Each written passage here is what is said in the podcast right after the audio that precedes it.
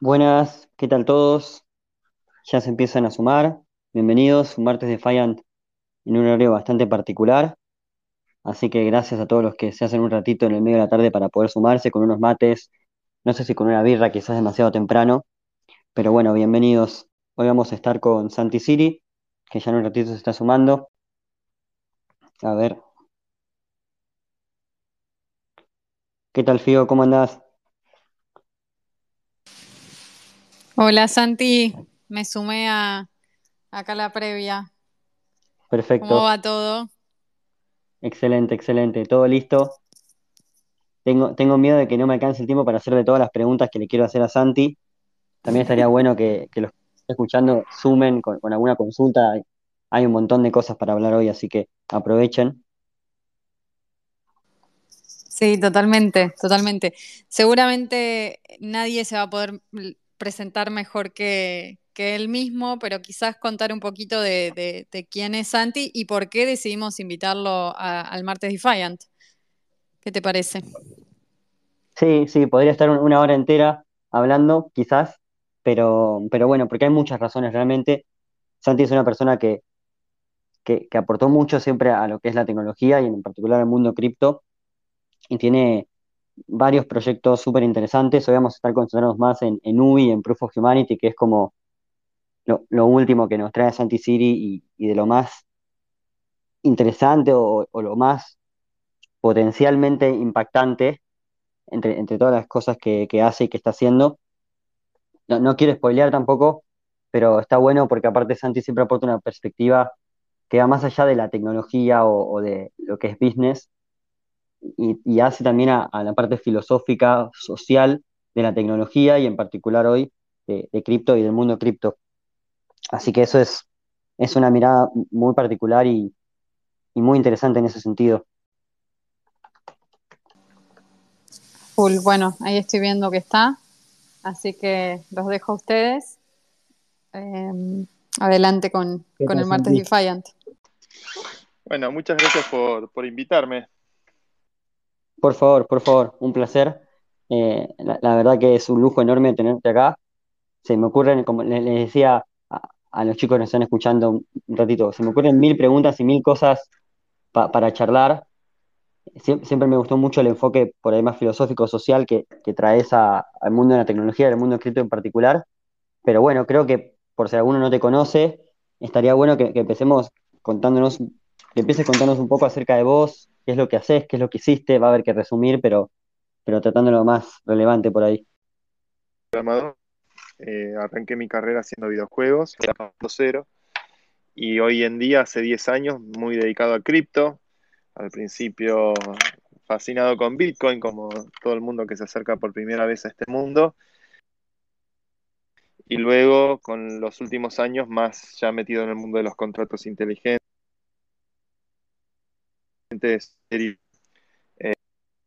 eh, y todo lo que ha ocurrido a partir de, del invento de Vital. Este año, Universal, eh, donde estamos explorando la idea de cómo hacer derechos humanos eh, de forma descentralizada. Eh, Eh, bueno, ¿anda bien esto? no, se me cortó, se me cortó un poquito. Arrancamos con que, que empezaste como programador haciendo videojuegos, Bitcoin, después el gran invento de Vitalik, y ahí en la parte clave de UBI, de Proof of Humanity, me parece que se cortó. Yo no te llegué a escuchar bien. De- Decía, se te escuchó perfecto hasta el gran invento de Vitalik y lo que estabas haciendo ahora, que es un poco también el motivo de la charla. Bueno, eh, sí, hablaba de Proof of Humanity, es un protocolo de, de identidad descentralizada. La idea es entender cómo poder hacer un sistema que otorgue derechos humanos sin recurrir a un servidor central o una autoridad central eh, y de ese modo poder construir aplicaciones sociales sobre el blockchain. Eh, democracia es una de ellas, poder hacer una persona un voto en las DAOs, por ejemplo, es algo que creo que puede tener consecuencias muy positivas para el ecosistema. Este, poder hacer renta universal, nosotros lanzamos Proof of Humanity con un token que se llama UBI, por Universal Basic Income, que automáticamente se otorga a todas las personas que logran ser exitosamente verificadas en el sistema de Proof of Humanity. Eh, y seguramente hay muchas aplicaciones más este, que se irán construyendo. La comunidad ha hecho muchas cosas, desde loterías hasta redes sociales. Este, hay gente, sé que hay gente trabajando en sistemas de crédito sin colateral. Este, eh, incluso hay una persona trabajando en un videojuego con NFTs, usando el UBI como, como, eh, como utility token dentro del videojuego. Este, lo más divertido que tiene hacer cosas en, en, este ecosistema es que inmediatamente la comunidad puede adoptar el protocolo y empezar a construir tanto con Proof of Humanity como con UBI. Y bueno, este, un poco mi tarea hoy en día consiste en tratar de ayudar a, la comunidad que pueda exitosamente hacer experimentos con todo esto.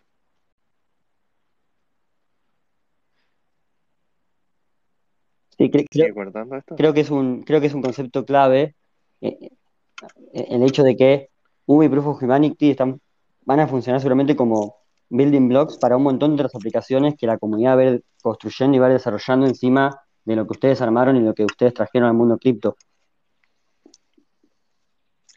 Sí, es una primitiva. Este, creo que la primitiva de identidad humana o formalizar identidad humana es una primitiva muy importante para pensar aplicaciones sociales. Lo interesante es que Proof of Humanity, al, tratar de no una unidad central, es decir, al evitar usar un servidor o la arquitectura cliente-servidor, este, o la arquitectura Estado-ciudadano, que puede ser análoga al cliente y al servidor, este, logra que ese derecho humano se dé eh, en, cualquier, especialmente en cualquier lugar donde haya una conexión a Internet, que lo que requiere es una prueba de video y luego socialmente que alguien haga un vouch eh, y un depósito para evitar los ataques de spam bots eh, y demás formas que traten de corromper el registro. Y después, bueno, hay todo un esquema de incentivos que lo que aspira a lograr es evitar que en el registro de personas haya robots o duplicados, lo que se conoce en la jerga como civils. Entonces, eso se logra a través de incentivos, es un sistema optimista, optimista en el sentido de que asume que tu prueba es válida hasta que alguien diga lo contrario Ahí entran los challengers, que alguien puede challengear una prueba de humanidad si no cumple con los requisitos o si ve que es un duplicado, eh, que, se corre, que se parece o es idéntico a otra persona. Eh, y eso va a un sistema de arbitraje que se llama cleros, que permite dirimir los casos dudosos. Pero en líneas generales es un sistema optimista que asume que tu prueba es válida y, a través de un sistema de incentivos, cualquiera, lo importante en este tipo de sistemas es que cualquiera pueda auditar y verificar cómo fue eh, generada cada identidad y si esa identidad tuvo un challenge, puede ir a ver el arbitraje y el, eh, cómo se dirimió ese arbitraje en, el blockchain, eh, por lo cual es, todo el proceso es muy transparente y muy claro a la luz del día, como cuando, por ejemplo, te haces una identidad en una red social o en un servidor, digamos, o en el Estado, donde al final del día es una autoridad, al final la que te otorga esa identidad, mientras que acá, bueno, este, aspiramos a que no haya un hermano y sea una, comunidad que, siguiendo incentivos económicos, eh, vaya logrando que todos nos vayamos verificando entre todos y no uno verificando a todos. Es súper interesante porque, por, lo menos desde mi humilde punto de vista, veo que realmente se trae una solución concreta al problema de identidad digital y al, bueno, vos lo mencionaste, al civil attack, y, también es súper interesante porque al igual que casi todo el mundo cripto, tiene como sustento los incentivos y alinear esos incentivos para lograr el comportamiento deseado o, esperado o positivo para la comunidad. Pero hoy en día es como yo lo veo todo pensado y diagramado y funcionando. Y, me pregunto cómo se te ocurrió, cómo se les ocurrió, cómo llegaron a los mecanismos que tienen hoy y a este diseño. Estaban un día charlando y dijeron, che, vamos a hacer esto y fue creciendo. ¿Cómo fue ese proceso? Mira, no, no es que se nos ocurrió nada o nadie, simplemente creo que hay un, grupo excelente de, desarrolladores, de investigadores, eh, que en el ecosistema de Ethereum eh, venimos explorando esto. Eh, uno puede trazar muchos años atrás, hay artículos de Vitalik, por ejemplo, del año 2013 o 2014, donde él hablaba de un Identity Corporation, este, tal vez usando términos muy capitalistas, el Vita, pero eh, que era ya algo, una idea parecida a lo que después eventualmente se convirtió Proof of Humanity. De mi lado, te puedo comentar que hay un paper del año 2017 que se llama The Social Smart Contract, donde hablábamos ya de Proof of Identity, lo llamábamos en ese momento, y, Attention Mining, lo llamábamos a, la idea del challenging y de que haya Little Brothers verificando a las personas o challengeando los perfiles. Este, Cleros venía también investigando cómo usar su sistema de arbitraje que lo habían usado para generar listas de tokens, este, para potencialmente generar una lista de seres humanos. En 2019 nos saca en Japón, que se hizo la DEFCON, eh, la DEFCON 5, si recuerdo bien. Hicimos un meetup de todos los que estábamos en el canal de Proof Humanity, que es el canal de Telegram del proyecto, que al principio era un canal de investigadores, de researchers. Este, estaba el propio Vitalik, que incluso está desde casi el principio porque es un tema que, creo que todo el ecosistema venía pensando cómo formalizar identidad humana justamente para poder pensar cómo hacer aplicaciones más sociales. Este, y, bueno, también con mucha noción de tener en cuenta que es extremadamente delicado trabajar con identidad. Hay una frase de Snowden que a mí me gusta mucho, me la dijo en Web3 en Berlín hace, en el 2019, si me acuerdo bien, que decía que la gran vulnerabilidad siendo explotada en todos los sistemas es la identidad. A través de la identidad es que seguramente ayer cuando se cayó eh, Facebook y prácticamente el 40% del tráfico de Internet del mundo, este, haya sido alguien que tuvo algún tipo de acceso, este, si es que fue realmente algo accidental eh, y, no, no, es siempre a través de la identidad o del acceso a los privilegios que tienen determinados roles en un sistema que las cosas pueden suceder eh, muy mal. Eh, y si mirás en, una mirada más macro, el tema de la democracia a nivel global, el gran agente disruptor de cómo operan las elecciones en todo el mundo, ha sido el hecho de que las redes sociales se volvieran tan protagónicas a la hora de bombardearnos con mensajes. Y Facebook en algún punto es el repositorio de identidad más grande del mundo, con el gran riesgo que implica ser un repositorio de identidad centralizado, totalmente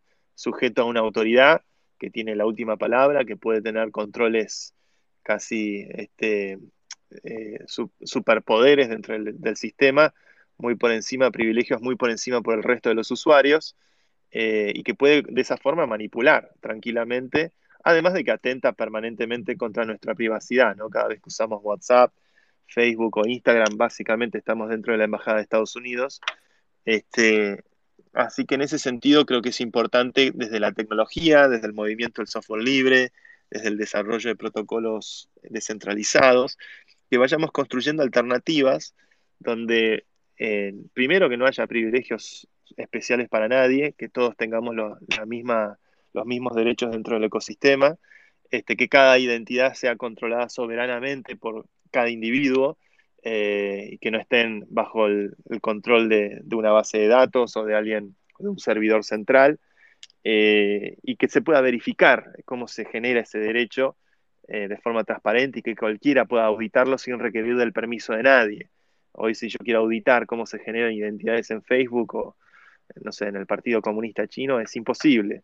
Este, así que a mí me parece importante estos experimentos, obviamente todo esto es altamente experimental, pero que nos ayuda a ir encontrando mecanismos, incentivos, este, lo que tiene de complejo y difícil los sistemas eh, cripto es donde que hay que modelar el comportamiento de los usuarios en función de, de un ser económico que, persigue ciertos incentivos, ¿no? Porque el blockchain tiene un costo de, uso y tiene, tiene sus vericuetos. Este, y al mismo tiempo también tratar de entender cómo eh, lograr privacidad eh, y saber tener conciencia de que se está trabajando con algo extremadamente delicado como, como la identidad. Pero, pero creo que es algo más profundo incluso este, hablar de Proof of Humanity también en algún punto es tratar de pensar qué son los derechos humanos en el ciberespacio.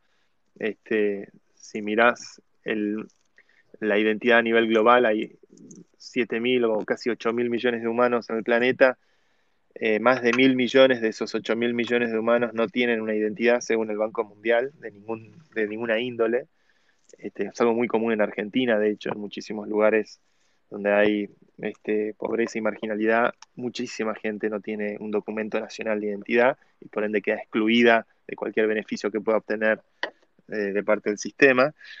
Eh, y después eh, el hecho de poder construir identidad en redes que son resistentes a la censura y resistentes a la coerción de un Estado o de una corporación es algo muy importante porque de repente puedes hacer, implementar servicios de identidad en, lugares donde, donde nadie obtiene ese derecho y al mismo tiempo al estar usando Ethereum, eh, hacer darle a la gente la posibilidad de participar de, una economía global y, sin fronteras.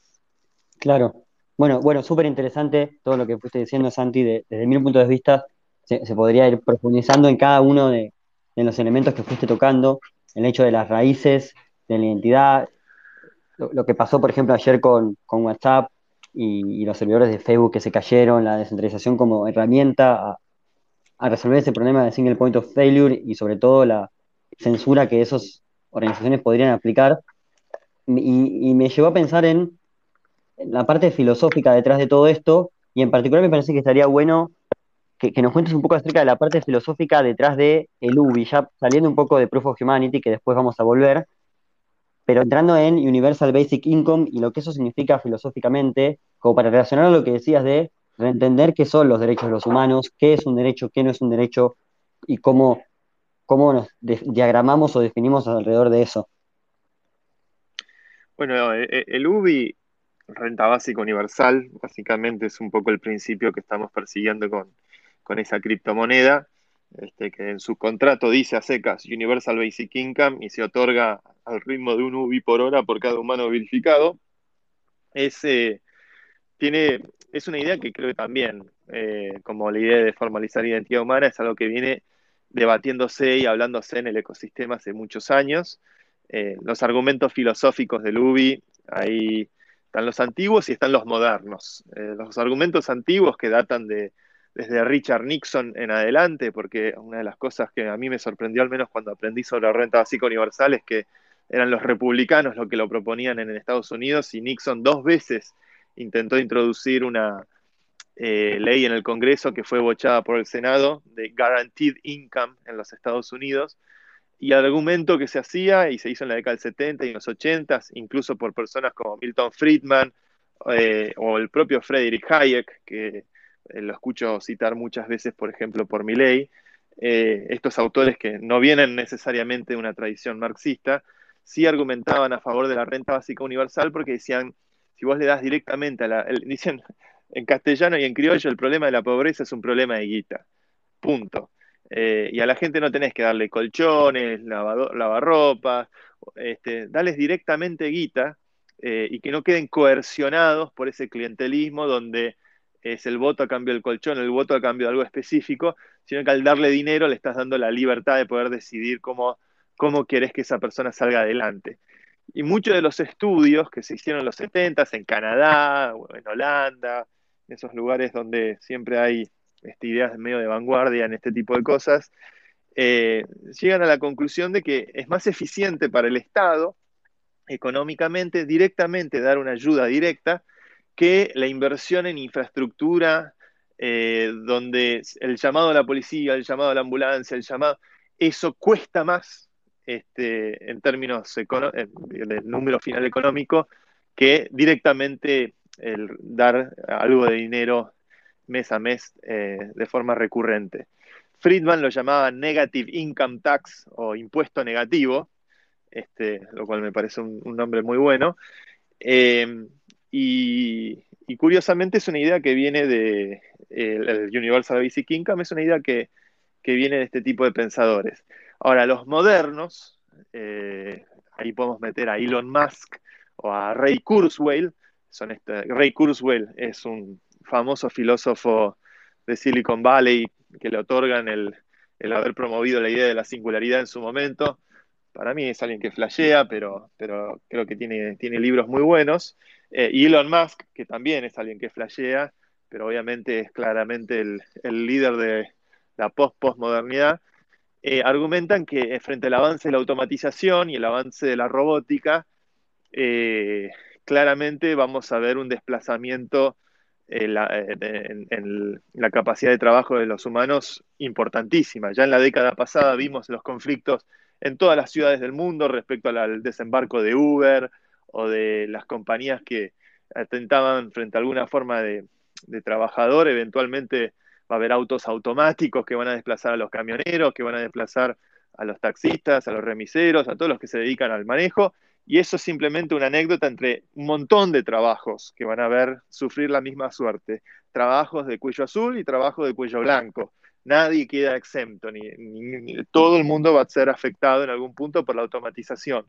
El argumento de Kurzweil es que la automatización hoy este, agarra prácticamente un 15% de los trabajos disponibles, pero que para el 2050 tranquilamente eh, el 80% o el 90% de los trabajos conocidos van a ser presas de alguna forma de automatización.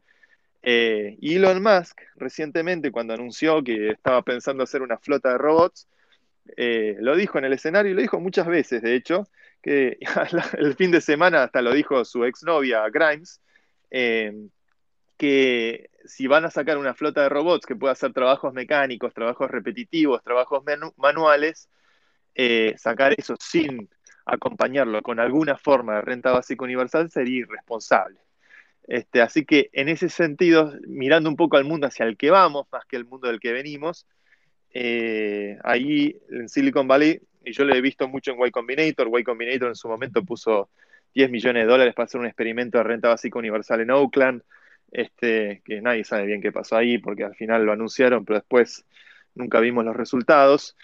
Este, pero bueno, ahí en Silicon Valley hay una agenda favorable a esto, porque ven el, avance de la automatización. Y un poco lo que se plantea es empezar a construir un mundo donde las máquinas trabajen para nosotros en lugar de nosotros trabajar para las máquinas. Este, yo este, pienso que, bueno, obviamente todo esto hay hay muchísimos pensadores que se vaticinaron esto, este, y, creo que hasta el propio Karl Marx, este, si un, quien se toma el trabajo de realmente leerlo, uno va a encontrar incluso pronósticos de esta índole, él viviendo en la era industrial, que también era una era de inmenso progreso tecnológico y donde le preocupaba obviamente el, cómo esto impactaba sobre los, los el proletariado, como le decía él, este, pero bueno, eh, creo que estos, estos desafíos hoy son tan más visibles que nunca, ¿no? Es genial la referencia a Karl Marx y, un comentario que, va a ser que, claro, muchas veces e, este tipo de, conceptos de la ingresa, la renta básica universal, uno lo percibe como más socialista, por eso a mí está muy bueno que hayas mencionado a, a todos los autores del ala liberal que, que traen este concepto a la mesa, pero me parece que la clave para entender es esa frase que dijiste yéndose al final de hay que pensar no en el mundo del que venimos, sino en el mundo hacia dónde vamos y, sí relacionarlo con estos cambios tecnológicos y todo lo que nos va a traer a futuro. Y en ese sentido mencionaste un experimento en Oakland. ¿Hay algún otro experimento con renta básica universal? Seguramente no a nivel global y descentralizado y con todas las ventajas de la propuesta de UBI, pero ¿hay algún otro país que ya se haya animado a dar algún pasito extra en este sentido? Mira, tenés un ejemplo en Canadá, en el 75, 76 por ahí, en un pueblito con mil personas a lo largo de un año, donde recibían el equivalente a, moneda de hoy de un sueldo mínimo, sería, imagino, no sé, 500 dólares, una cosa por el estilo al mes. Este, y donde hay conclusiones en limpio, también hay algunos experimentos en la década del 80, siempre se ha intentado. El problema es que hacerlo a través de la infraestructura del Estado, viste, que requiere tanta muñeca política, que requiere el momento de un líder que esté dispuesto a, poner su capital político en pos de impulsar algo así, eh, no, es, no es fácil de lograr. Yo creo que hay muchísima fricción cuando se piensa dentro de los escuetos márgenes de lo que el Estado es capaz de hacer. Eh, yo particularmente me considero medio escéptico al Estado. Y, creo que con cripto hoy en día, a mí me flasheó mucho lo de Grimes el fin de semana, que la, vio y la entendió este, con, su, este, con su estrategia de, mostrarse frente a los paparazzi, leyendo a Marx, este, nada más que como provocación, logró dar un mensaje que está bueno, que, es, eh, podemos pensar tranquilamente con las redes, eh, eh, en cripto hay un hay un nuevo commons, hay como una, nueva, una nueva esfera pública eh, y lo que estamos haciendo con contratos inteligentes y con todos estos sistemas es construir una nueva forma de institucionalidad, donde el requisito que hace cumplir la promesa no es las palabras de una autoridad, eh, sino que es lo que matemáticamente podemos llegar a tratar de representar usando estos sistemas, usando criptografía. Y, creo que son pasos que hay que ir dando. Eh, hoy Proof of Humanity es una demo este, que funciona muy bien, este, que logró estar live en el mainnet, este, que está dando UBI, que incluso el governance de Proof of Humanity es una DAO democrática, donde experimentamos con democracia líquida. Y es en algún punto dejar un testamento. Quizás Proof of Humanity el día de mañana crece y llega a miles de millones de usuarios y estamos frente a un quilombo bárbaro. O quizás seguramente pueda venir otra tecnología que aprenda de las lecciones que eh, eh, toma nota de las lecciones de lo que generamos nosotros y pueda construirlo de una forma más escalable, pero lo importante es seguir empujando eh, soluciones sociales y de, y de económicas este, en este tipo de sistemas que puedan llegar a toda la sociedad y que, no sean excluyentes o que generen una desigualdad todavía más eh, extraordinaria, este, porque también eso ocurre. Entonces, me parece que es importante atender las cuestiones sociales también cuando se habla de cripto. Claro, bueno, saliendo un poco de, Proof of Humanity UV, esto último que dijiste, me recuerda a algo que, te leí hace un tiempo. No, no te quiero citar porque no me acuerdo suficientemente bien como para decir las palabras textuales, pero hablabas de la importancia de tratar de que cripto no sea simplemente un reflejo del mundo tradicional. Y, eso es algo que por ahí a, algunos les preocupa, el tema de la centralización o el tema de cómo alguien que ya hizo mucho dinero empieza a acumular poder dentro de un modelo Proof of Stake, por ejemplo, o, incluso dentro de Bitcoin con la concentración de los equipos de minería. ¿Cómo, ves eso yendo hacia este futuro que, esperamos y donde no queremos que haya tanta centralización o entidades que tengan este poder Big Brother del que, que hablábamos hace un ratito? Bueno, ballenas hay en todos lados. Este, en Bitcoin seguro hay ballenas. Eh, y concentradas. En, Ethereum también hay ballenas este, concentradas este, y en algún punto eh, el, el, solo hecho de que haya un mercado donde uno puede mover libremente capital. Me acuerdo hace cuando lanzamos Proof of Humanity y el UBI, me escribió Philip Rosedale, eh, arroba Rosedale, si me acuerdo bien, Rosedale, eh, que es uno de los cofundadores de Second Life. Second Life, eh, hace 15 años, algún memorioso se acordará, era un mundo de realidad virtual muy parecido a Decentraland, donde tenía su moneda nativa, estos pre-Bitcoin, pre-blockchain, que se llamaba Linden Dollar, que incluso cotizaba libremente y se transaccionaba por eBay. Eh, y Philip es un tipo que toda su vida estuvo en la vanguardia de la vanguardia, es un loco de San Francisco, eh, y me, mandó un artículo, apenas lanzamos el UBI, donde me decía, mira, este, esto de UBI que estás haciendo, donde le estás dando a cada persona una cantidad equitativa de tokens a lo largo del tiempo, eh, es fantástico, está buenísimo, seguí dándole, te voy a mandar esta, este paper que hice, donde hicimos una simulación de Monte Carlo tomando los mismos principios que vos, lo que vos estás haciendo con el UBI donde le das a todo el mundo la misma cantidad de dinero y donde evaluás que la el costo o el, tamaño de una transacción promedio siempre generalmente tiene que ver con el monto de la persona que menos tiene entre las dos partes, eh, eh, entre las dos partes que están transaccionando. Y bajo esos principios tratar de simular qué sucedería. Y la conclusión de, de Rosedale era terminás teniendo ballenas all over again. Al final del día siempre tiende a haber una suerte de monopolio y de alguien que concentra la riqueza dentro del ecosistema.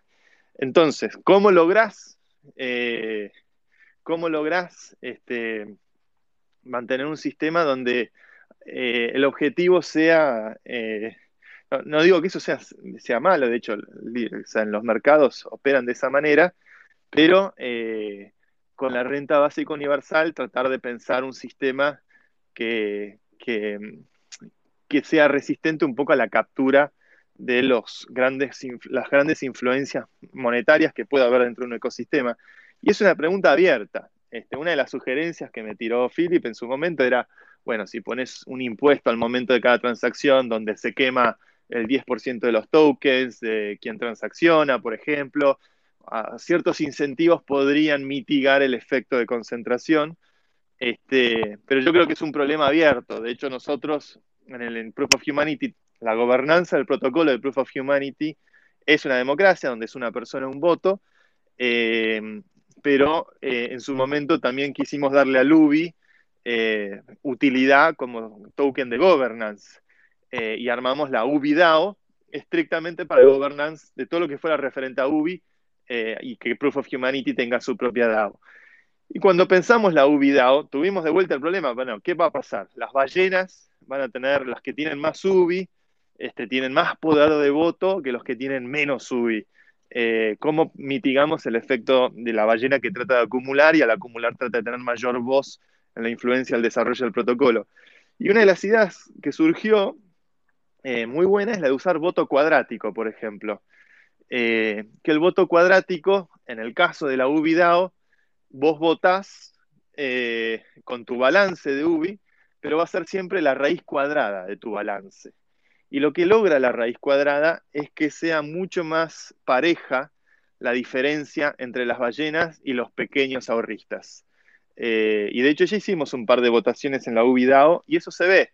Este, el que quiere tener más influencia puede comprar tokens, pero su poder de influencia va a estar en algún punto limitado porque eh, la raíz cuadrada termina eh, sorprendentemente, es como una propiedad estricta de, las potencias de 2 o, la raíz cuadrada, termina equiparando de forma más pareja eh, la ballena con el pequeño ahorrista, sin quitar el incentivo de que si alguien realmente quiere tener mucha voz, pueda comprar muchos tokens y, y, tratar de ejercer esa voz. Pero esa voz no va a ser extraordinariamente más alta que los demás al punto de poder tumbar cualquier elección. De hecho, este, sería muy difícil. Eh, y lo que hemos visto en, este último, desde que implementamos la UBIDA, o que van apenas dos o tres meses, es que, bueno, efectivamente, yo soy de hecho una de las ballenas porque he comprado UBI y demás y he hecho cosas, pero mi influencia de voto está muy restringida en relación a los demás. Tranquilamente los demás podrían coordinar en contra de, mi voto. Este, y yo como ballena no, mi influencia está muy mitigada. Y estas, estas cosas son posibles gracias a lo que permite el software. Este, implementar un sistema de votación así, de voto cuadrático, este, con, tinta y papel sería inimaginable, imposible, eh, impracticable, mejor dicho. Eh, mientras que con contratos inteligentes, algunas ideas interesantes pueden, pueden hacerse que le den este, mayor legitimidad al, resultado de las votaciones, que en definitiva eso es lo que se busca cuando se construye una, una DAO. Genial, genial. Es una forma por ahí de encontrarte en el medio, no es como una democracia pura en el que cada voto es, cada persona es un voto, promoves ese, ese valor adicional del UI, pero tampoco te vas a un sistema en el que rige solamente la, la, cantidad de activos que vos tengas. Y me quedé con eso último que dijiste, que el software es lo que hace posible este tipo de mecanismos que quizás son más eficientes de, otros, o por lo menos son una opción más a la hora de elegir cómo diseñar un sistema o un ecosistema o una democracia. Y te hago una consulta, ¿sería posible implementar algo, algo similar a, lo que ustedes implementaban en la UBIDAO para Proof of Stake, por ejemplo, adaptar los algoritmos para que aumente las probabilidades de ser seleccionado con más capital, pero que aumente de manera no, no proporcional, es decir, muy similar a lo que vos planteabas. Mira, yo, te digo igual lo que interpreto de la lógica de Vitalik y de muchos de los que están involucrados en el diseño de, Ethereum 2, que es importante en algún punto tratar de hacer un sistema lo más apolítico posible, porque al instante que introducís en el funcionamiento de lo que es en definitiva un protocolo de consenso, eh, al momento que introducís eh, alguna variable que abre al juego político, abrís la posibilidad de captura sobre ese protocolo. Eh, y creo que un poco la filosofía de, del equipo de, Ethereum o de Ethereum 2 en el desarrollo de, Proof of Stake es tratar de construir un sistema puramente económico, eh, sin abrir el juego a ninguna forma de manipulación política on-chain, eh, lo cual eh, trate de hacer el sistema lo más creíblemente neutral posible. La, idea de credible neutrality me parece que es una idea importante, pero que tiene que ver muchas veces con la percepción de las cosas. Eh, y no necesariamente con cómo las cosas efectivamente funcionan. Creo que todos les vamos a dar legitimidad a aquello que percibimos que es justo. Eh, y en el caso de, pensando en el proof of stake de Ethereum, me parece que en algún punto el objetivo tiene que ver con más garantizar un escenario de neutralidad creíble donde se pueda automatizar todo el proceso de validación de bloques eh, con el menor grado de politización posible. Porque lo que hace ese protocolo es básicamente al final del día determinar eh, eh, que, no haya, que no haya double spending y que no haya este, transacciones que, transacciones falsas que tomen o cadenas este, que tomen control del protocolo injustamente. Ahora, eh, dentro de eso sí hay incentivos y hay mecanismos eh, que tratan de generar cierto grado de civil resistance, pero a la distribución de las máquinas validando, no necesariamente pensando en los usuarios o en los operadores o en las personas, porque ahí sí, eh, cuando hay personas, hay política. Este, eso es lo que yo interpreto de cómo veo el, el desarrollo de Ethereum 2 y de los sistemas, o sea, Proof of Work en algún punto comparte la misma filosofía, tratar de generar una barrera termodinámica este, donde aquel que simplemente gastó mayor nivel de energía es el que tiene el derecho a poder escribir y punto. Este, y bueno, sí, tenemos, obviamente detrás de eso ocurren, ocurre que se concentra el poder de mining, ocurre que se concentran este, los actores, eh, pero pero bueno. Claro, de, alguna forma perdés por ahí esa credibilidad que te da la neutralidad política. Vos decís, bueno, este es el mecanismo y, no das lugar a que uno empiece a pensar en esas manipulaciones. Es una ley muy clara y muy estructurada en ese sentido. Yo, yo es lo que veo de, cómo lo está pensando Vitalik o, todo el círculo. Eh, por ejemplo, eh, Amin Soleimani de, de Spunk Chain y de RAI, que es una algorithmic stablecoin, tiene pensamientos muy interesantes. Dice, la gobernanza es la espada de Damocles. Este es un tweet que le leí ayer a la noche, que me gustó mucho. al momento que introducís cierto, cierto grado de governance en el funcionamiento de un protocolo, em, empiezan las jugadas por el power grab del funcionamiento de eso. Este, y en estos sistemas hipereconómicos, eh, y la filosofía de Amin es eh, reemplazar toda forma de governance por algo algorítmico, este, lo más posible. Y él está tratando de hacer con RAI un stablecoin donde no tenga eh, este layer de governance que sí tiene el DAI, por ejemplo, con MakerDAO, donde la, DAO toma decisiones sobre las tasas de interés eh, y en función de eso, bueno, el, DAI trata de sostener su valor. Eh, pero, pero bueno, es una discusión interesante.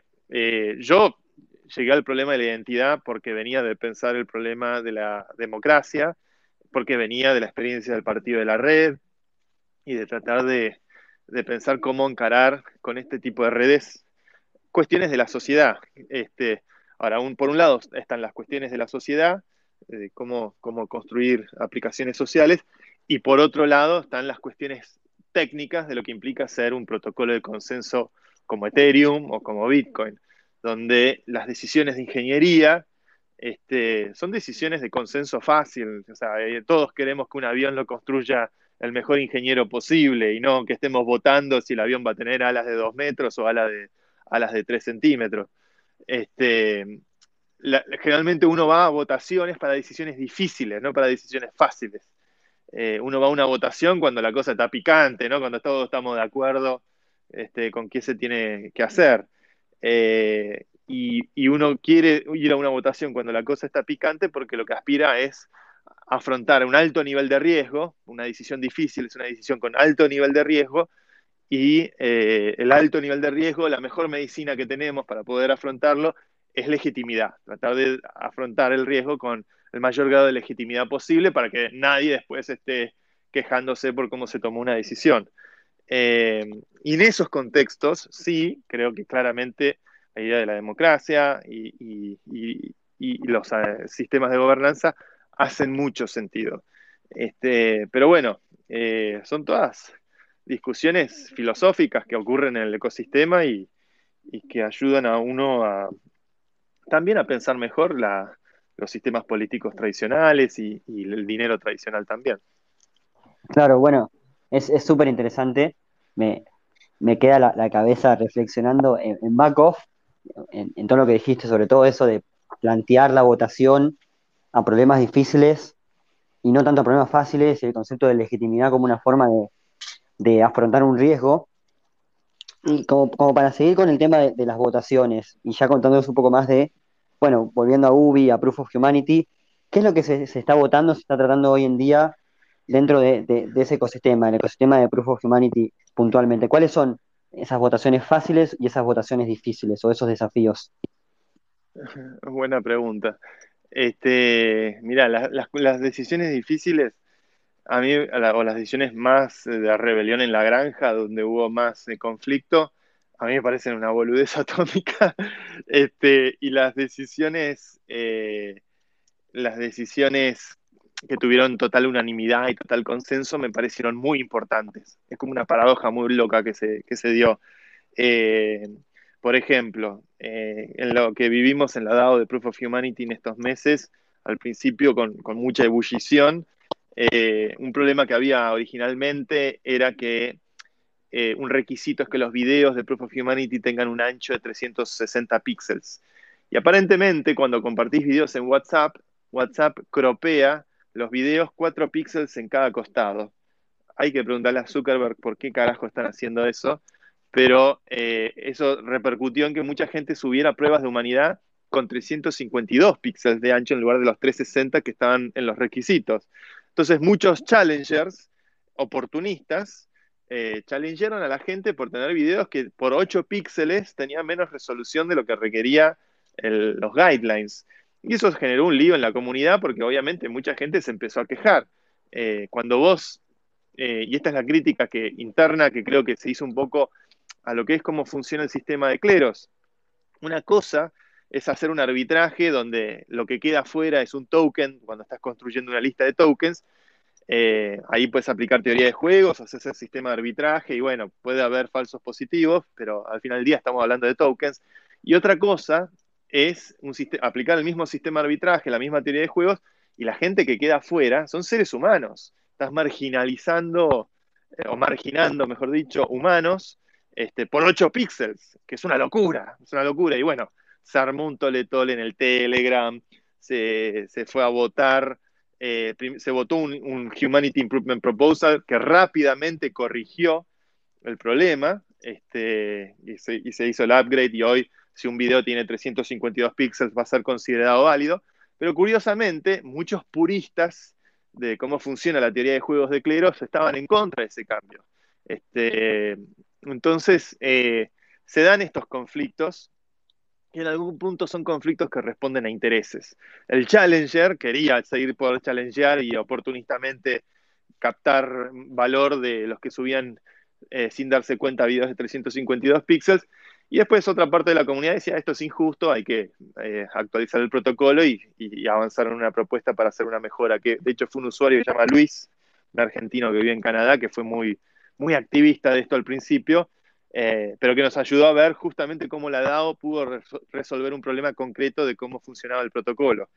Em, eh, después, cosas que hemos votado con unanimidad, existen unas bóvedas, esto es muy importante, ahora están colocadas en democracy.earth, este, que son unas bóvedas donde uno puede hacer staking de Ether o de DAI, es decir, mantenés tu exposure a Ether y a DAI, te vamos a generar una renta sobre tu Ether o sobre tu DAI, es un, aproximadamente 5% eh, en DAI al año y, y 1,5% al año en Ether.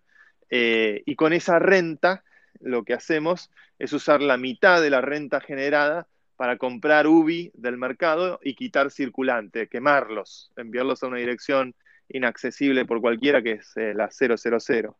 Em, y una de las cosas que votó la DAO es poner nuestros propios fondos de la DAO. La DAO tiene bastante UBI, tiene este, una cantidad no menor de, Ether eh, y algunos DAI que nos van donando de la comunidad de Gitcoin. Eh, y la DAO votó unánimemente poner esos Ether y poner esos DAI en las bóvedas, así construimos mayor liquidez, eh, a mayor grado de liquidez en las bóvedas, más UBI podemos quemar, y creo que eso, eso fue votado unánimemente para poder después tener la legitimidad de ir y hablar con otras DAOs para que también pongan alguna fracción de su tesorería en estas bóvedas y con el Ether que esté pasivo sin circular, en lugar de que esté pasivo, pueda aportar en estas bóvedas que usan el protocolo de Yearn Finance. Esta es una de las magias del composability de Ethereum, ¿no? que podés apalancarte sobre otros contratos que manejan mucha liquidez y que son recontraprobados, recontra seguros. es el protocolo de Yearn que nos genera este, esta renta sobre estos activos eh, y poder empezar a solicitar del ecosistema de, general de Ethereum que la gente deposite en la bóveda de democracy.earth para poder tener, eh, para, el inversor muy poco riesgo porque mantenés tu exposure a Ether y mantenés tu exposure a DAI, no, nada cambia, este, y estás contribuyendo a generar algo de renta y con esa renta este, poder este, reducir el circulante de UBI. Y, eso la DAO, lo, que, a mí me parece súper importante, lo votó de forma unánime este, casi o sea, 100%, si recuerdo bien, o 99%. Eh, y, nada, y ahora estamos en el proceso de ejecutar esa decisión. Eh, pero bueno, son, son las, siempre sorprende un poco qué va a pasar con, todo y es todo también en algún punto un, gran aprendizaje porque bueno, son sistemas muy novedosos en sí mismos. Claro, claro, sí. Eh, mientras explicabas el tema de las bóvedas, mencionaste Gene Finance como algo súper probado, pero que también sigue siendo súper novedoso, si lo pensamos. Sí, bueno, tiene, no tiene dos años apenas. Eso es, interesante, cómo uno usa esos building blocks, pero todo tiene un nivel de innovación tremendo y un nivel de novedad tremendo. Y, pero te, quería hacer una consulta profundizando un poco más acerca de ese debate, que vos esperabas que fuese un poco más candente, un poco más polémico, de ida y vuelta, que sí que no, y terminó siendo unánime casi o, o 100%. ¿Por, qué? ¿Qué es lo que esperabas? ¿Qué, qué, esperabas de parte de gente que por ahí te decía, que esto no me cierra por tal o cual razón? No, creo que todo, siempre puede haber este, opiniones disonantes y cuando se habla de qué hacemos con el dinero de la DAO, que es el dinero de todos, este, siempre puede haber eh, diferentes ideas, diferentes orientaciones sobre cómo usar ese, ese capital.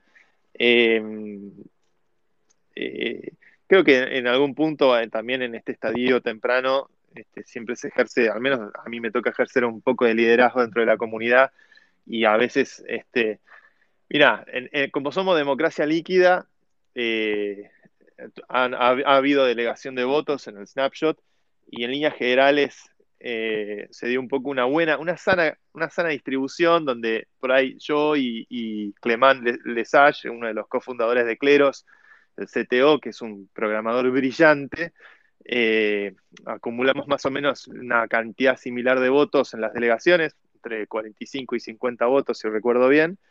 Y luego hay como un long tail donde hay, hay menor grado de delegación entre algunos jugadores y después la gran mayoría con un voto. Eh, y eso en algún punto eh, manteniendo la legitimidad democrática, pero también empoderando un poco las voces que estamos dedicadas a esto full time, este, ayuda a que, podamos avanzar eh, con, con, ciertas ideas. El día de mañana, tranquilamente, todo puede cambiar y puede haber nuevos liderazgos. Yo anhelo que eso suceda, la verdad, en este momento.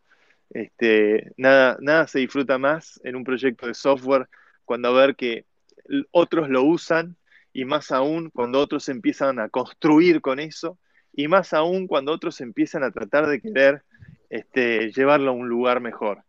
eh, el, famoso exit to community para mí es una de las cosas más satisfactorias porque es algo único que permite este tipo de ecosistema y, bueno, en eso una invitación a todos a que exploren la, gobernanza de Proof of Humanity de Luby. Se pueden meter en el foro que es gov con b corta, y ahí bueno, van a ver las discusiones, los debates, las ideas, todo se debate, los tokenomics de Luby, eh, eh, la gobernanza de la DAO, eh, gente que viene con ideas nuevas. Somos una comunidad muy joven, pequeña todavía, es muy early days. Si alguno quiere experimentar lo que era los early days de, Ethereum o de Bitcoin, esto es parecido. Y, es un proyecto, yo diría, la comunidad de Proof of Humanity además tiene una virtud que es muy solidaria. Este, rápidamente vimos en Telegram, por ejemplo, que se hizo un grupo de Ubi Crowd Vouching, donde la gente se ayudaba para recibir el vouch si es que alguien no conocía a nadie en el registro, o se hicieron también los Rolling Funders, que es gente que hacía crowdfunding de, perfiles que por ahí no tenían los fondos para poder financiar el depósito de su propio perfil. Eh, y creo que esa, esa característica solidaria tiene que ver con la naturaleza del proyecto y en algún punto también con que es una comunidad con, mucha presencia en Latinoamérica y, y, que bueno, que en Argentina, que donde tenemos un ADN muy solidario por, por muchos factores históricos que nos condujeron a, desarrollar esas virtudes. Bueno, te, me adelantaste como, a tres preguntas. Me pareció súper interesante lo de Exit to Community y, por ahí llevarlo a, a pensar en, en, Bitcoin y Satoshi o la diferencia por ahí con Vitalik y este rol que ocupan ustedes, que son las personas quizá más, más informadas como para decidir y pensar y ocupar ese rol de liderazgo en, una comunidad que recién están haciendo y que me imagino que ustedes van acompañando y, empoderando para que cada vez sea más grande y más independiente. Y en ese sentido te consulto, ¿qué es lo más interesante de todo lo que está construyendo o proponiendo la comunidad? Que viste, che, qué, bueno esto, nunca se me hubiese ocurrido y, salió de la comunidad de un día para el otro de manera quizás, no digo inesperada, porque seguro se esperaba, pero, pero sí sorprendente. Mira, me pasa este, a diario. Yo creo que nosotros tuvimos la suerte de tener la bendición de Vitalik, que nos empezó a mencionar en sus conferencias y en sus entrevistas, y obviamente eso atrae mucha atención. Eh, y eso repercute en que una vez a la semana me entero de alguien haciendo algo con esto que, que me, vuela la peluca. Eh, las bóvedas que te comenté recién, de hecho, nacieron de un tweet donde alguien dijo, che, ¿por qué no hacen, no financian el UBI con un modelo de endowment como el de Harvard? Harvard tiene un fondo de 500 millones de dólares donde genera una renta de, del 10% anual y con esos 50 millones financian toda la universidad. Este, y eso repercutió en que yo responda al tweet, che, muy bueno, lo podríamos hacer con Yearn Finance. Y de repente apareció Emiliano Bonazzi, un programador de la comunidad de Yearn, yo te lo implemento y un, mes después teníamos las bóvedas. Eh, primero hizo una, una, con DAI y después una con, con, Ether. Eh, y, para mí fue un lujo porque trabajé con Emiliano, aprendí un montón de los detalles de cómo funciona Yearn. Este, yo me encargué de hacer la interfaz, él se encargó de hacer los contratos inteligentes y fue una experiencia formidable de cómo la comunidad de un tweet este, tirado por un random member de la community a, la implementación en un par de meses, se logró ese modelo de endowment, este, que si yo lo quiero pensar, ¿cómo hacer eso en el sistema financiero tradicional? Imagínate los, permisos este, y, la, franela política que tengo que lograr con banqueros y con, eh, y con gobernantes como para llegar a algo similar. Sería imposible. Mientras que con contratos inteligentes, ¿viste? Sin requerir el permiso de nadie, este, espontáneamente nos podemos coordinar para poder sacar una solución que logra el mismo resultado e incluso con mejores garantías de transparencia, auditabilidad y seguridad.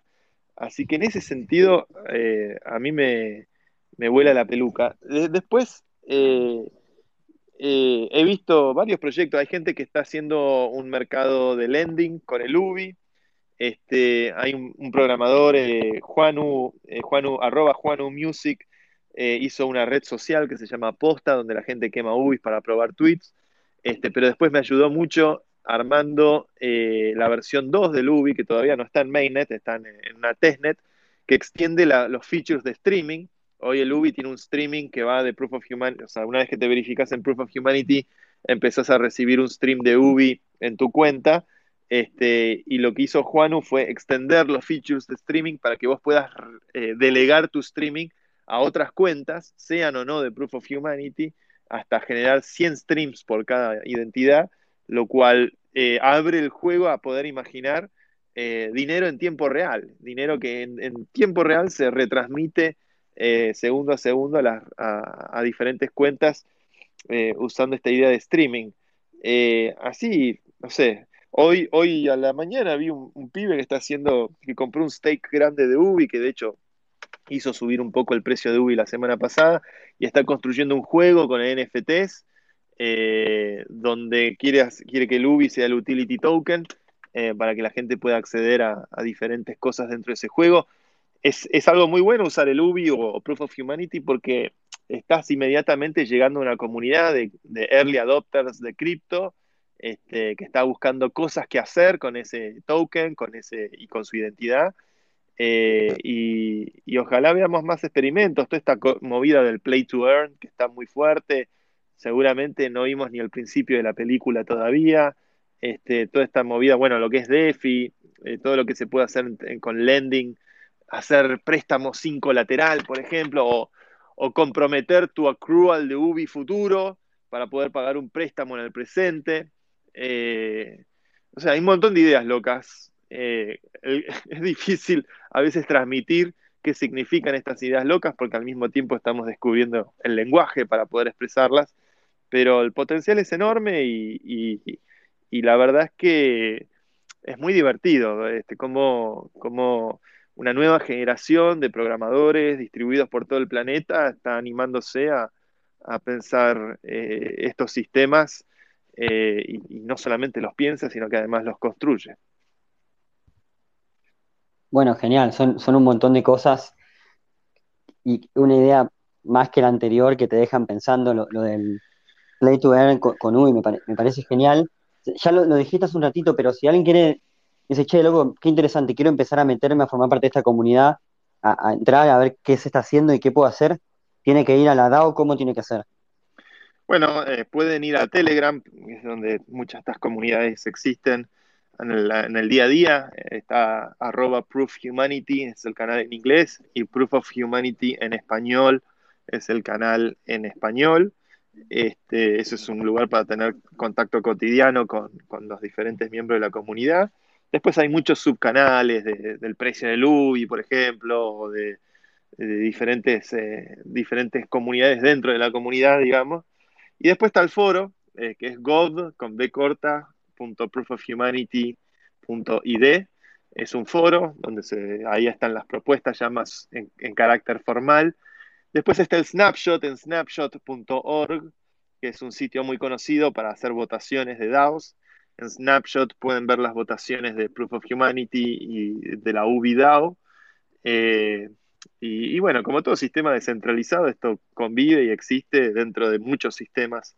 Así que no, no es que hay un solo lugar para ir, sino que, obviamente es una idea que está dando vueltas. Pueden seguirnos en Twitter, arroba Proof of Humanity. Eh, y en fin, o pueden empezar incluso, hay un, hay un Discord que de hecho lo hizo un miembro de la comunidad que se llama The Ubi, Ubi Rebel Alliance o algo, algo por el estilo. Eh, en fin, hay muchos lugares donde uno puede empezar a entrar en contacto con, la comunidad y con el proyecto. Perfecto. Y mencionaste en un momento también eh, el apoyo de Vitalik al proyecto que lo mencionó en un par de entrevistas, creo que incluso con Lex Friedman también habló de, Proof of Humanity. Nosotros lo, usamos casi como publicidad, si se quiere, para, este evento, que sos uno de los pocos argentinos que, que Vitalik sigue en Twitter. Y yo lo he visto comentando en el Telegram de, Proof of Humanity. ¿Qué, qué, tan metido está Vitali? ¿Qué, ¿Qué, te dijo? ¿Se lo contaste personalmente? ¿Escuchó y te escribió? ¿O se metió directamente en la comunidad? ¿Cómo es, cómo es esa relación de Vitali con Proof of Humanity, Ubi y lo que están construyendo? Mira, el Vita este, está desde el principio en el grupo de Telegram, arroba Proof Humanity, que sin el off, de hecho, no es Proof of Humanity, sino que es Proof Humanity, Proof Humanity. el, el canal de Telegram. Está desde el principio, siguiendo lo que era en su momento la discusión de, varios investigadores. A Vitalik, de hecho, es fácil encontrárselo en Telegram. Este, si uno sigue los temas que tocan sus artículos, cada uno de esos temas tiene su respectiva comunidad y él en general está en contacto con todas esas comunidades. Este, no es una persona inaccesible, este, de hecho es muy accesible, pero creo que maneja de forma extraordinaria su tiempo porque obviamente tiene que hacer una curación, no sé, no debe ser nada fácil ser Vitalik, la verdad. Este, pero lo logra, es alguien que es una voz muy influyente, que se despacha estos artículos cada tres, cuatro meses, este, y siempre da tres o cuatro artículos, donde hay que, cuando Vitalik habla, hay que sentarse y leer, porque siempre yo creo que él, al estar empapado de varios de los mejores desarrolladores del ecosistema, los que están pensando proof of stake, los que están pensando, no sé, miner extractable value, o los que están pensando eh, identidad o votación, todos, en, algún punto yo creo que él hace un, trabajo muy bueno de hacer un seguimiento de todo lo que ocurre dentro de Ethereum eh, y tratar de desglosar eso en artículos que sintetizan de forma muy inteligente y muy desarrollada y muy, muy deliciosa de leer. Este, eh, así genera un poco la, dirección del proyecto eh, o influye con su voz sobre, sobre los destinos de, lo que es el gran proyecto de Ethereum. Este, eh, con Vitalik, este, ¿qué te, puedo decir? Te hago una pregunta. Siempre está la foto del potro con Federer, la remera de boca, o algún otro que le da una de River a Nadal. ¿Vos le llegaste a una remera de Boca Vitalik o todavía no llegamos a ese momento? ¿Te la estás guardando? Es una buena idea. Le, propuse llevarlo a la bombonera si se hacía DEFCON en Argentina. Mi plan era llevar a Vitalik a la bombonera y hacer casi un estudio antropológico de esa situación. Pero, pero bueno, se, dio que se va a hacer en Bogotá, así que no, no, no, no, no faltará oportunidad. Seguramente lo logremos traer a la Argentina alguna vez. Este, pero, yo conviví con él un día entero en Canadá, que fue cuando lo conocí, en 2019, este, cuando, al menos cuando lo conocí personalmente. Y la verdad que es un, es un pibe súper sencillo, es una persona que escucha más de lo que habla, eh, es realmente un gran oyente. Y, cuando sale. Ok. Dale. Eh, y eh, es un pibe muy sencillo, este, que tiene un interés muy genuino en, todo este orden de ideas, viene pensando estas cosas desde muy joven, tuvo la suerte de crecer en un país como Canadá, donde se pudo desarrollar intelectualmente de una forma formidable, este, y, y bueno, está liderando una revolución, francamente. En esa revolución, mencionamos recién lo de la ley en Argentina, que desafortunadamente no se va a poder hacer, el año próximo quizá más adelante sí. ¿Cómo, te parece que, cómo, es el, porque ¿a qué, quiero llegar? Hay muchos proyectos de, argentinos dando vuelta, más allá de muy profesionalmente un montón de desarrollos súper interesantes. ¿Cómo te parece que, que, influye eso, la idiosincrasia quizá del emprendedor argentino en este tipo de desarrollos o el hecho de en algunas cosas más difíciles, a comparación de lo que mencionabas, por ejemplo, de Vitalik y su educación en Canadá. Ah, ¿Ves, ¿Ves ahí algún impacto, alguna relación causal o es mera coincidencia? No, yo creo que Argentina, hay que empezar a decir, eh, Argentina tiene los mejores asados del mundo, tiene los mejores jugadores de fútbol del mundo y tiene los mejores programadores de smart contracts del mundo. Tranquilamente. Lo que está pasando en Argentina con Argentina y cripto no es para nada casualidad, me parece que está muy ligado a, ser un país que eh, financieramente fue y es una catástrofe permanente, lo que repercutió que en una nueva generación de programadores, de jóvenes que han crecido siendo testigos de, la hiperinflación o de la convertibilidad, el corralito y los traumas este, de turno que le tocan a nuestro país, esa generación, cuando llegó a la adultez, eh, dijo, yo quiero ayudar a, mi sociedad, a mi país, quiero tratar de resolver estos, estos traumas económicos constantes, crónicos que vivimos casi desde la época de la colonia. Y la verdad es que Eh, yo lo he visto en las conferencias alrededor del mundo. Eh, o sea, es motivo de inflar el pecho que de Argentina hayan nacido proyectos como Open Zeppelin, todos los contratos inteligentes del mundo arrancan eh, básicamente haciendo copy-paste de los diferentes templates que hizo Open Zeppelin para, para, garantizar un mínimo grado de seguridad sobre cómo se hace un contrato inteligente. Y eso es código hecho por unos muchachos de Litva, este, unos muchachos brillantes que, quiero muchísimo y son grandes amigos. Eh, de Argentina nació Decentraland, que es como la primera visión del metaverso, donde el metaverso no es propiedad de una corporación, sino que es propiedad de una comunidad, donde se exploró la idea de, de, los non-fungible tokens por primera vez, con la idea del land, este, y que picó en punta y nace de, Argentina. Eh, salieron proyectos como RSK que están tratando de hacer smart contracts o una IBM con Bitcoin como colateral para, las transacciones y es realmente muy ambicioso tratar de hacer un, blockchain DeFi para Bitcoin. Este, a mí me parece además mucho mejor que la mierda esa de Liquid que hacen los truchos de Blockstream. Este, de Argentina salió Cleros, que está haciendo arbitraje, Fede Ast, un pibe eh, de primera, un filósofo por naturaleza. Este es uno de los cofundadores de un proyecto alucinante como Cleros, que está pensando la justicia, que está pensando el arbitraje eh, en forma de contrato inteligente. Eh, de Argentina salió POAP, el Proof of Attendance Protocol, de un pibe brillante como Patricio Huertaler, de las personas más divertidas que hay en esta comunidad, que tiene mil aventuras vividas, este, y que eh, también con POAP fue de los primeros protocolos que usaron NFTs. Eh, en todas las conferencias de Ethereum en el mundo siempre estaba Pato repartiendo POAPs este, cuando nadie hablaba de NFTs. Eh, y de vuelta, un, emprendedor argentino. yo ya cuando eh, puede haber uno, puede haber dos, cuando ya son varios, algo hay, algo hay, algo está pasando. Este, creo que hay una conciencia muy grande también por parte de todo ese ecosistema de silbar bajito, ¿viste? no levantar demasiado la perdiz ante la gilada que nos gobierna.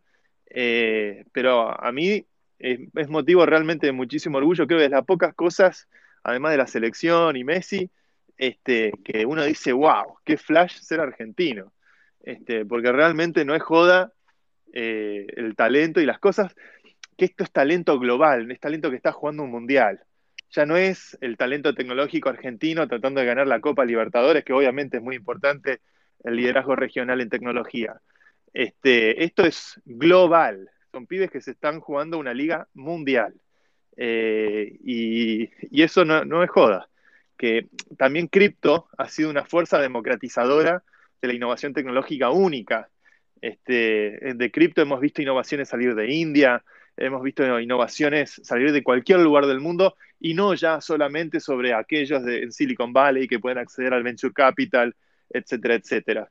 Este, me parece que en ese sentido la fuerza democratizadora de cripto, donde al ser código de, abierto, software libre, protocolos descentralizados, hace que cualquier persona con una conexión a Internet pueda empezar a contribuir eh, en gran igualdad, una mayor igualdad de condiciones que, eh, que hasta antes del arribo de esta tecnología, donde probablemente si tenías el título del MIT o de Stanford, corrías con mayor ventaja que el resto.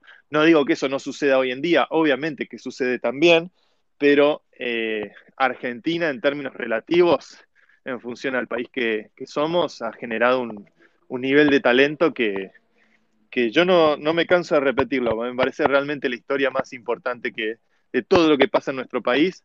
Este, esta es la historia para mí más, relevante para el futuro de, nuestro país y de, nuestra, de nuestro pueblo, nuestra sociedad. Está para hacer remera o incluso hacer NFT esa primera frase. Argentina tiene los mejores jugadores de fútbol, los mejores asados y los mejores programadores de Mark Contract. Así que de, alguna forma te, la voy a robar, eh, cualquier cosa me ocurrió la, la, verdad que es muy buena, es muy buena.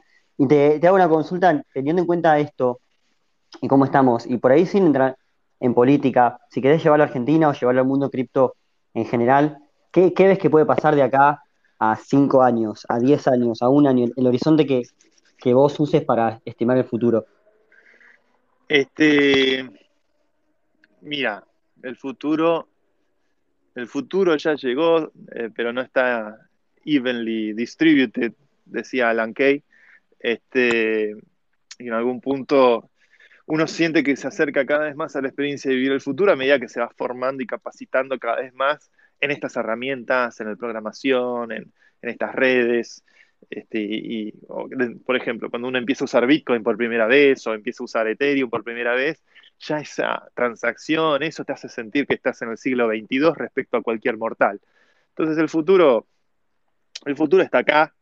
Este, hay que, hay que aprenderlo, hay que capacitarse eh, y hay que construirlo. El futuro es algo que se construye, no, no, llega así mágicamente, eh, pero, pero bueno, creo que este, yo soy un optimista. Este, eh, el optimismo es todo aquello que no esté explícitamente negado por las leyes de la física o de la naturaleza, es posible es posible, solamente una forma de, tratar de descubrir el cómo, pero si la naturaleza no lo niega explícitamente, lo transforma en algo imposible, entonces hay, there's a way, hay una forma de llegar. y el optimismo eh, eh, me parece que es casi una propiedad inherente a, cómo es el, pensamiento científico, la innovación tecnológica. Es muy difícil hacerla, si uno no es un optimista. Este, le dejamos el lugar del pesimismo a los que se dedican a vivir de la platea, a la crítica, a los que están al costado de la cancha. Pero el optimismo creo que es, un, es obligatorio para el que quiere construir y el que quiere hacer. Este, no digo que sea fácil, ¿no? Todos tenemos nuestros humores, pero eh, en cinco años, en diez años, eh, y unidos o dominados, como decía Perón. Eh, me parece que vamos a, ojalá veamos un mundo donde tengamos arriba de las miles de transacciones por segundo, donde el gas sea barato, donde tengamos, eh, donde nos parezca casi una cuestión de higiene eh, el hecho de usar Web 3 o Web 2 que nos dé vergüenza usar WhatsApp, usar Instagram, usar Facebook, que nos dé mucha vergüenza eh, y, que, que incluso Twitter, todo bien con Jack, pero este, mm, me parece que tenemos que lograr empezar a construir una Internet donde realmente sea un patrimonio público, un patrimonio de la humanidad, un patrimonio gobernado democráticamente, eh, y no la propiedad de un puñado de corporaciones norteamericanas que responden al Departamento de Defensa de los Estados Unidos, por supuesto. Excelente, excelente el, mensaje, sobre todo pensando, esa última parte pensando en lo que pasó ayer y cómo de repente empiezan a llegar notificaciones de decenas de personas que se acaban de descargar Telegram y te avisen por el, por el bot que ya están ahí para hablar con vos.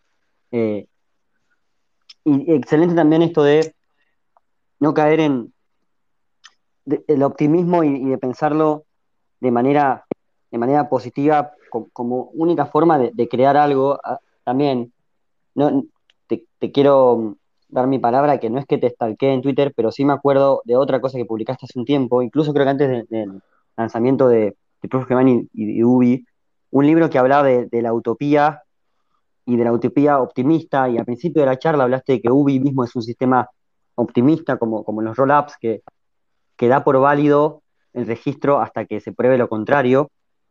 Me parece un mensaje, un mensaje genial y, lo llevo ya puntualmente no en general al mundo cripto y al desarrollo web 3.0 y demás, sino a lo, que va a pasar con, Ubi, siguiendo por ahí con lo que hablamos antes de la comunidad y el building block y demás, ¿cuál, es tu, tu mensaje o, en qué se basa tu optimismo al crecimiento del desarrollo de Ubi de acá a un tiempito. Sobre todo el tema precio, que por eso que muchos se, preocupan, dicen, bueno, pero esto es tan inflacionario que no se sostiene. No, eh, creo que, mira, con las bóvedas creo que hay un instrumento interesante para lograr encontrar un punto de equilibrio con respecto al precio. Obviamente estamos este, aprendiendo y tomando nota de todo. Yo creo que el precio puede bajar, puede subir. Eh, lo importante es construir componentes que fundamentalmente eventualmente a lo largo del tiempo con liquidez o con eh, diferentes instrumentos logren hacer sustentable esto. Yo de hecho, si alguien puede, si lo buscan en los foros de, Proof of Humanity, van a ver una, una simulación que hice en Excel para poder entender qué rango de liquidez tienen que tener las bóvedas en Yearn para poder este, quemar suficiente UBI en función del crecimiento de cantidad de usuarios. Eh, y obviamente hoy estamos en una etapa súper temprana. Eh, puede fallar, como decía Sam, no hay que, trato de no, personalmente no, no, no, no es un proyecto que uno está haciendo para este, enriquecerse, ni mucho menos, sino que tiene que ver con cómo logramos desde Ethereum o desde el ecosistema cripto atender problemas sociales. Un problema social enorme que hay en el mundo es el hecho de que muchísima gente vive debajo de la línea de pobreza, la gran mayoría, de hecho. Entonces, con la inmensa cantidad de riqueza que se genera en estas redes, cuando pensamos las características sociales de un blockchain, ya no es pensar social media como ocurrió con la web y es simplemente un instrumento de comunicación.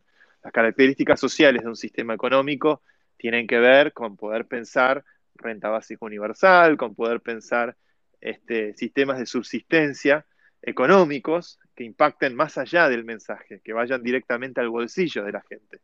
Y, bueno, el desafío es pensarlo juntos. O sea, no, hay, acá no hay ningún eh, líder iluminado que tenga todas las respuestas, ni mucho menos. Este, nosotros tratamos de sacar un sistema que sea lo más creíblemente neutral posible, que sea lo más simple. Muchas veces las decisiones que tomamos eh, de cómo funciona, por ejemplo, la emisión del UBI, las, pensamos en función de la usabilidad y la simpleza, que sea algo simple. Y después eh, habrá tiempo para ir complejizando las cosas en software.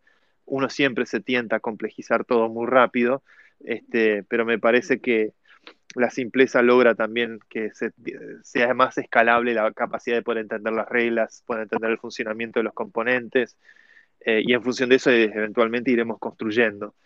Pero, pero bueno, es un proyecto social. Eh, he visto varios proyectos como Lubi, este, de todo tipo, y nosotros, al menos una cocarda este año, pudimos hacer una renta básica universal que llega a casi 10.000 personas.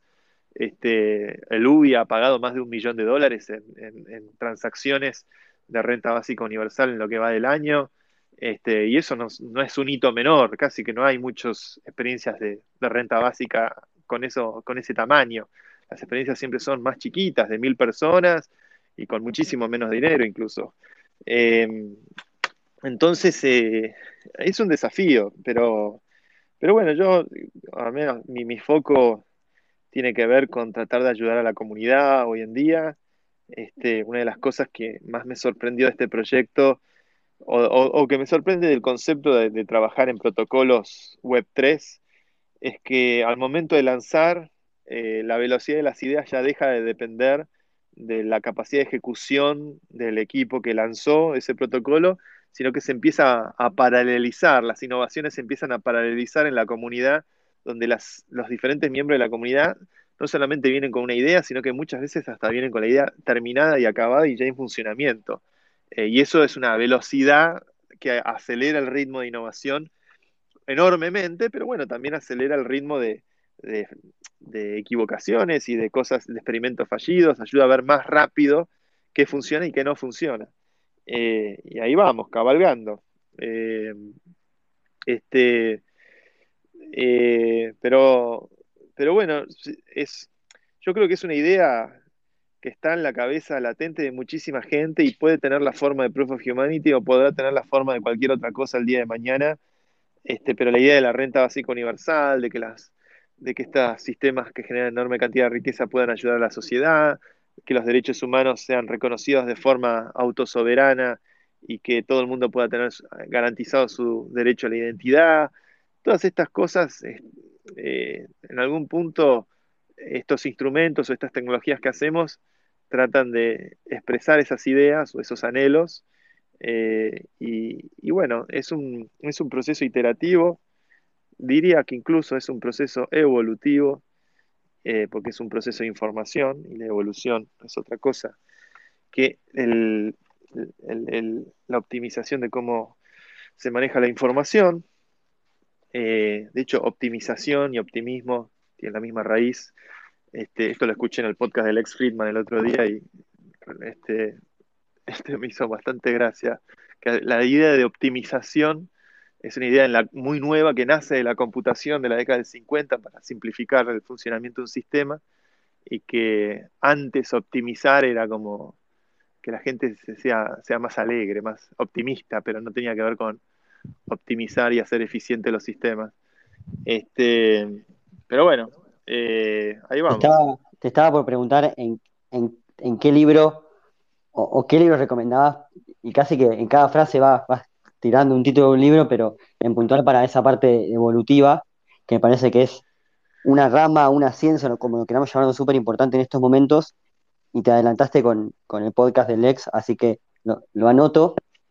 Y yendo a esto de la velocidad de las ideas, que también podría ser hasta un concepto físico, si se quiere, alguien algún día capaz que escriba una ecuación como para representarlo, voy a, voy a copiarme eso y voy a abrir el micrófono a los que estén escuchando y, llevarlo a la velocidad de las preguntas, que, seguramente entre todos podemos pensar mejores preguntas y, más rápido de las que, de las que pueda pensar yo. Así que si, si alguien tiene alguna pregunta para Santi, que seguramente hay miles que puedan andar bollando por ahí, los invito a pedir micrófono y, y darles. Sí, la única restricción es que tenemos cinco minutos nada más. Lamento, ya va una hora y media y lamentablemente tengo otro compromiso, pero. Este, Excelente. Excelente, lo vemos ya mismo. Minutos. Dale.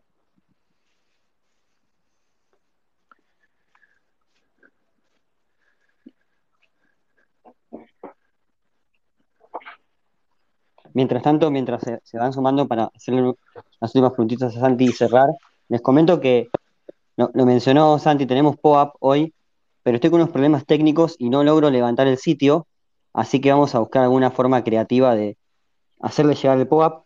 Estén atentos, seguramente lo publiquemos en un, en un tweet de forma sutil, como para que no lo vea todo el mundo y no lo reclame gente que no estuvo hoy, pero que ustedes sí tengan la forma de llevarse un súper lindo diseño hecho por Mot ya algunos la conocerán. Y me callo la boca que hay un par de hablantes como para preguntar y aprovechar estos últimos minutitos. Yo tengo una pregunta. Dispara. Bueno, Santi, hace unos días en un tweet tuyo, vos pusiste que tu sueldo lo estabas sacando de airdrop. Hace como un par de años estaba, tu sueldo mensual era a través de airdrop. ¿Puedes ampliar un poco más este concepto y cómo lo haces? Sí, lo que quise decir es que el equivalente a un sueldo lo he ganado en airdrops. Eh, me ha pasado que yo participé tempranamente en algunas comunidades como Uniswap o eh, Graph Protocol o Gitcoin, eh, particularmente esas tres me vienen a la cabeza, y cuando cada una de estas comunidades sacó su token, le hicieron un, a los early adopters de la comunidad le hicieron eh, una especie de curva que beneficiaba más mientras más early adopter eras. Y la verdad es que el equivalente a un, a un sueldo anual este, me vino en airdrops, este, que es algo muy loco. Yo, feliz de la vida, he contribuido en estos proyectos y los he alentado y he participado en ellos como un vecino más. De hecho, sin imaginar que iban a lanzar un token el día de mañana. Eh, y eventualmente, cuando los proyectos decidieron lanzar un token, ese reconocimiento vino, eh, vino de arriba, ¿viste? En algún punto por haber aportado trabajo, no, no es que este, fue algo, pero también inesperado, ¿viste? Yo cuando me metí a usar Uniswap era porque, no sé, me, divertía lo que estaba pensando Hayden con todo, todo este tema del automated, market making. Y bueno, es algo muy loco, de, muy loco de ser early adopter de, Ethereum, Web3, inesperado. Eh, y, obviamente agradecido también, porque no, no, no, nunca participé de, estos proyectos con la intención, con otra intención que no sea la de aprender, francamente.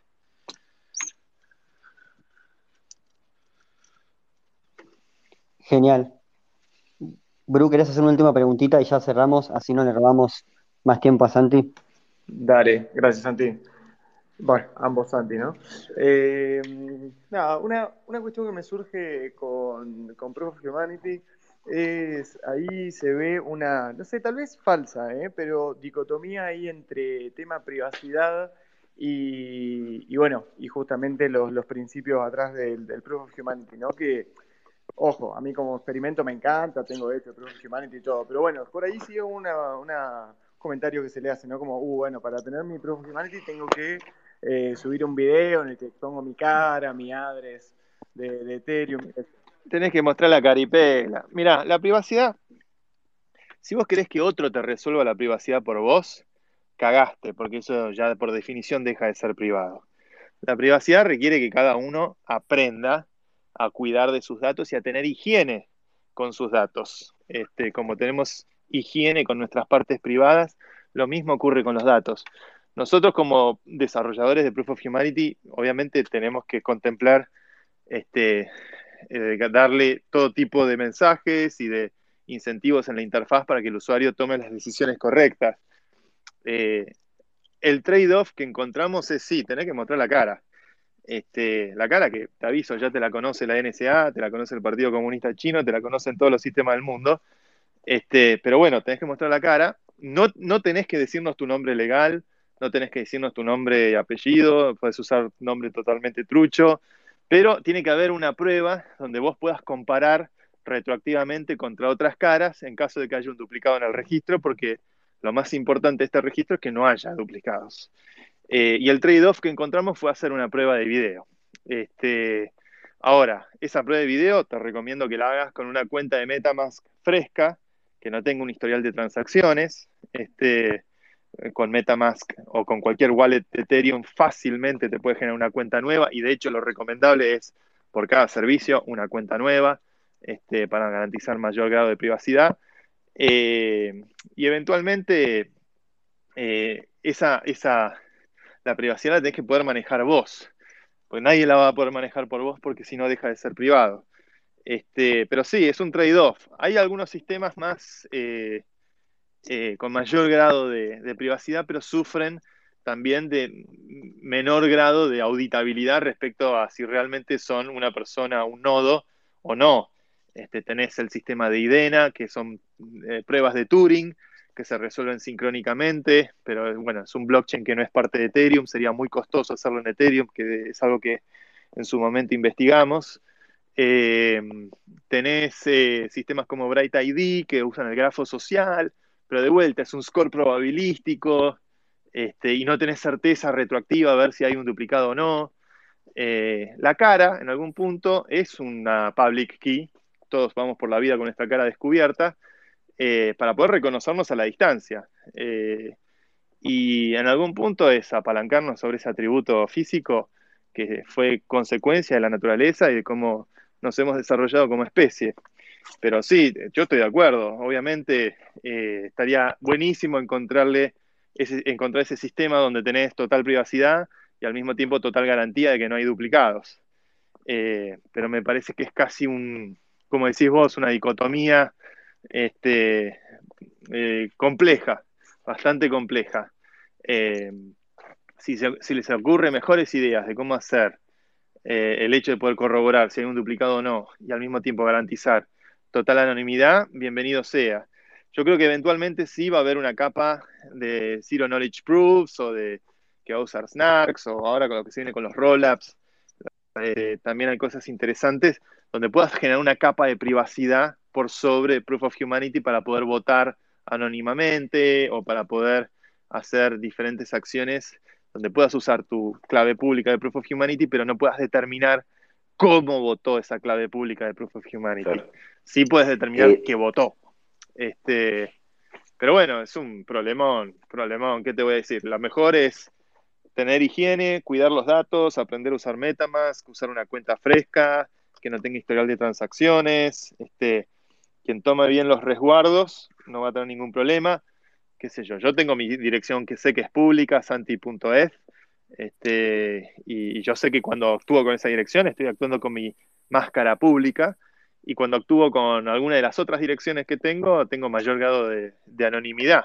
Y yo elijo, cuando Metamask, la metamáscara, es eso. Dice, ahora elijo ser anónimo, ahora elijo ser seudónimo, ahora elijo ser público, este, y uno administra su privacidad. Y solamente uno puede hacerlo por uno. Eh, es un tema de higiene, por eso es, eh, las partes privadas las tiene que manejar uno con uno. No hay otra, no hay otra. Así que, este, nada, hay que aprender. tenemos, tenemos otra frase como para remera. La cara es, una, es nuestra public key. Esa también, también me la llevo para implementarla más adelante.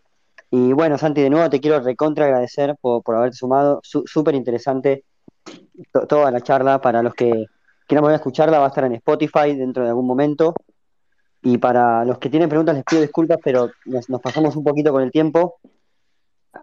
No, no quiero abusar de, la amabilidad de Santi, así que con esto vamos cerrando. Pero sí, Santi, si querés dejar una frase, algún, no te digo como para título de crónica, pero sí como para cerrar con un mensaje que, nos quieras dejar. Bueno, eh, ¿qué mensaje les puedo dejar? Este, muy agradecido a la invitación, a la charla, al tema. Así que muchas gracias a, a Defiant por eh, hacerme parte de, este, de este Twitter Spaces. Y, y bueno, qué sé yo, qué mensaje les puedo dar. Hagan líos, como dice el Papa, pero hagan lío en serio, rompan todo, eh, métanle el dedo en el culo a los políticos ahora que hay elecciones y, y usen Ethereum y Web3 lo más que puedan. El resto se arreglará solo. Excelente, excelente. Mil gracias, Santi, mil gracias a todos los que sumaron a escuchar, a preguntar, a participar. Nos vemos el próximo martes de Falla. Vamos a volver al horario habitual, a las 7. Hoy era para, para poder charlar con Santi, que lo hicimos un poquito más temprano, así que también gracias por tomarse ese tiempo a mitad de la tarde. Y nos vemos la próxima. Atentos al POA por Twitter. Chau, chau. Gracias por todo. Chau, chau.